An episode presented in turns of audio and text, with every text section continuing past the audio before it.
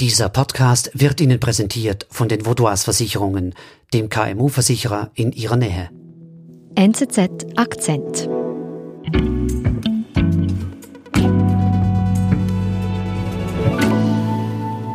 Mein Kollege Boas ist im Studio, frisch zurück aus der Recherchekammer, kann man sagen.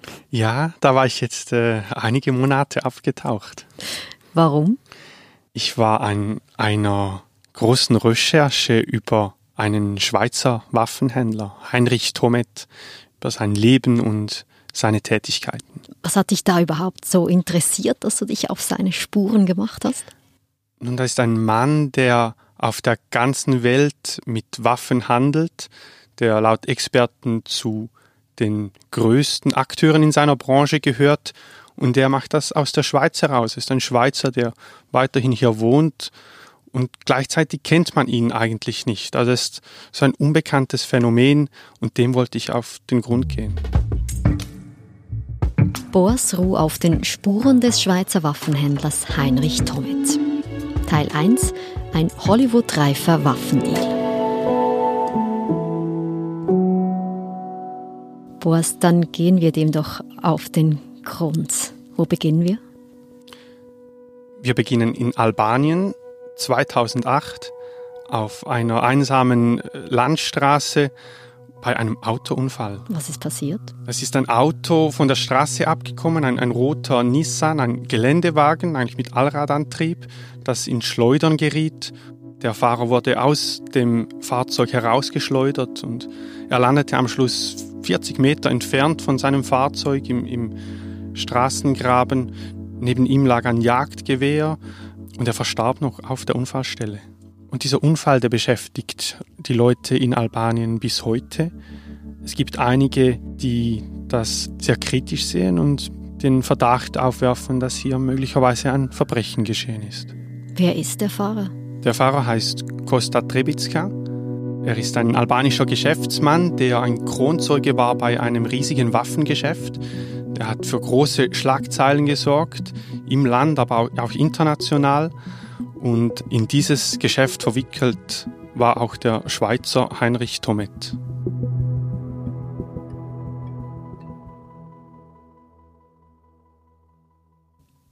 Gut, wir haben also einen mysteriösen Autounfall, einen riesengroßen Waffendeal, ein Schweizer, der hier involviert ist. Wobei Thomet äh, hat bestritten, dass er in diesen Waffenhandel involviert war. Gut, hier bleibt es spannend. Deshalb beginnen wir doch was von vorne. Der Schweizer Heinrich Thomet. Wer ist dieser Mann? Heinrich Thomet ist aufgewachsen in einem Bauerndorf bei Bern. Er hat Landwirt gelernt, wie es sein Vater tat. Aber bereits im Alter von 20 Jahren hat er seine erste Waffenfirma aufgebaut. Und mit der hat er Geld verdient? Ja, mit der hat er gehandelt. Er hatte da einige Geschäftspartner, die äh, im gleichen Alter waren wie, wie er, also es waren Jugendfreunde. Und er hat da mit Waffen gehandelt. Äh, sie hatten ein Inventar, ein kleines Waffengeschäft. Und so hat eigentlich sein Aufstieg begonnen in die internationale Welt der Waffenhändler. Wie ging sein Aufstieg weiter? Als er sich von seinen ersten Partnern getrennt hat, fand er sehr schnell einen neuen Partner. Mit ihm hat er eine Waffenfabrik aufgebaut, auch wieder in der Nähe von Bern. Zuerst haben sie Schalldämpfer für Polizeieinheiten produziert, später noch andere Waffen. Und diese Fabrik, die existiert noch heute und ist eine der größten Kriegsmaterialexporteure der Schweiz. Das heißt, Heinrich Thomet verdient sein Geld, indem, indem er Waffen einkauft, wiederverkauft, das aber ganz legal. Ja, absolut, das alles ganz legal. Es geht aber nicht allzu lang, bis zum ersten Mal Vorwürfe gegen ihn auftauchen. NGOs ähm, schreiben Berichte, wo sein Name darin auftaucht. Der Vorwurf stand im Raum, dass er ein, seinen Geschäftspartner in Israel bestochen haben soll. Es gab eine Anklageschrift, darin wird eine Zahlung von, von hohen Geldbeträgen und, und ein geschenktes Auto erwähnt. Und es gab dann Ermittlungen, sowohl in Israel als auch in der Schweiz. Mit welchem Ergebnis? Nun, in Israel wurde sein Geschäftspartner verurteilt wegen Vertrauensbruch, aber Thomet wurde nicht angeklagt. Es gab kein Ergebnis bei diesen Ermittlungen und dieses Muster zieht sich eigentlich durch. Also er behält eine reine Weste bei all seinen Geschäften. Er wird nicht angeklagt und wird auch nicht verurteilt. Auch bei seinem spektakulärsten Geschäft, dem Hollywood-reifen Waffendeal, von dem wir ganz zu Beginn gesprochen haben.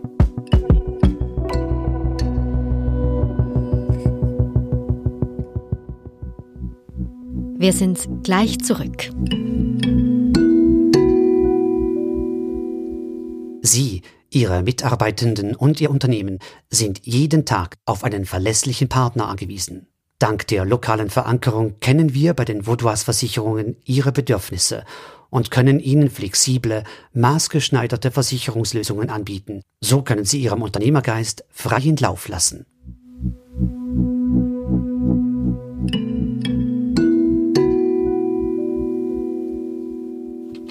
Ja, Boas, das ist die große Geschichte, die du recherchiert hast. Erzähl sie uns. Wir beginnen bei einer Waffenmesse in Paris. Das war 2006. Tomet hatte dort äh, einen Stand. Er war Aussteller, so erzählte es mir jemand, der da vor Ort war. Äh, es gingen wichtige Leute bei ihm ein und aus, Militärangehörige äh, oder arabische Scheichs, so, so wurde mir berichtet. Und dort hat er auch einen Mann getroffen, der noch eine wichtige Rolle spielen wird in diesem Geschäft. Wer ist das? Das ist David Packhouse, ein junger Amerikaner, der zusammen mit äh, einem Kollegen, mit Ephraim Diveroli, äh, ins Waffengeschäft eingestiegen ist. Sie gehen dabei so vor, sie bewerben sich auf Rüstungsausschreibungen der amerikanischen Armee im Internet. Da kann eigentlich jeder mitmachen. Es gibt eine Webseite, wo man sich beteiligen kann. Und ihr ähm, Geschäftsmodell ist, sie suchen dann die gewünschten Munition, die gewünschten Waffen und vermitteln diese weiter an die amerikanische Armee. Und einer der größten Deals, den sie so an Land gezogen haben, ist ein Munitionsgeschäft für Afghanistan. Was beinhaltet dieser Afghanistan-Deal genau? Der Deal beinhaltet verschiedene Munition für nach Afghanistan. Es ist der größte dieser Deal in dieser Art bis zu diesem Zeitpunkt. Das Auftragsvolumen belief sich auf fast 300 Millionen US-Dollar und die Munition sollte dann eingesetzt werden, um Sicherheitskräfte, die afghanische Armee auszurüsten. Und du hast mit einem dieser zwei Jungs sprechen können. Ich habe mit äh, David Packhouse telefoniert. Hello. Hi David, this is Boas. Hi, Boas. How are you? Der hat mir erzählt, wie, wie sie vorgegangen sind. Und er hat mir auch erzählt, wie sie den Schweizer Heinrich Thomet getroffen haben. Henry was, you know, just a, a classic, very polite Swiss guy. uh, you know, very, very professional. You know, he uh, just seemed like a regular businessman. And uh, we met him again. Und wo kommt denn da jetzt konkret die Rolle von Heinrich Thomet ins Spiel? Was war seine Aufgabe in diesem Deal? David Packhaus hat mir erzählt, dass Thomet der Mittelsmann bei diesem Geschäft war. Sie hatten den Auftrag, Kalaschnikow-Munition zu besorgen, weil in Afghanistan Kalaschnikows im Einsatz waren. Und Thomet wusste, wo er diese Ware zu einem guten Preis herkriegen kann. You know, was very, very professional and, you know, dealt with everything in a very calm manner. Also er hat vermittelt zwischen dem Verkäufer und dem Käufer. Und wo hat er diese Munition hergeholt? Er hat die Munition aus Albanien beschafft. Es gibt dort große Munitionsbestände, noch aus der früheren Zeit, als das Land eine Diktatur war. Und er war selbst sehr gut vernetzt in der ganzen Balkanregion. Aber man muss sagen, bis jetzt eigentlich alles ganz legal. Ja, das ist alles absolut legal. Bis jetzt. Weil es gibt da ein Problem. Die Munition, die stammt aus China. Warum ist das ein Problem? Die USA hat ein äh, Waffenembargo auf chinesische Waffen und auch chinesische Munition. Das heißt, es war verboten, mit den USA Geschäfte zu machen und ihnen äh, chinesische Munition zu verkaufen. Gut, wir haben chinesische Munition in Albanien, ein Schweizer, der das in die USA verkaufen will. Was machen Sie? Nun, die beiden Jungs, David Packhouse und Ephraim Diveroli, die wollten sich den großen Deal nicht entgehen lassen und sie haben dann zu einem Trick gegriffen. Sie haben die Munition, die in Holzkisten mit chinesischer Beschriftung verpackt war, einfach kurzhand umgepackt in andere Kartonboxen und dafür haben sie mit einem lokalen Geschäftsmann zusammengearbeitet, mit Costa Trebitska.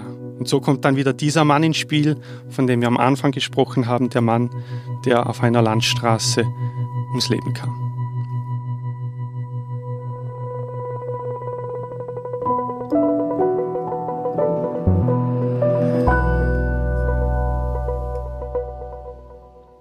Diese Geschichte geht noch weiter und wurde übrigens auch von Hollywood verfilmt. Die New York Times hat darüber berichtet auf ihrer Titelseite. In großen Buchstaben wurde da über diese Waffenlieferung geschrieben, über, über zwei Jugendliche, die früher bekifft durch Miami gezogen sind und jetzt plötzlich zu diesem wichtigen Munitionslieferanten für Afghanistan wurden. Boas verrät uns im zweiten Teil, wie es weitergeht.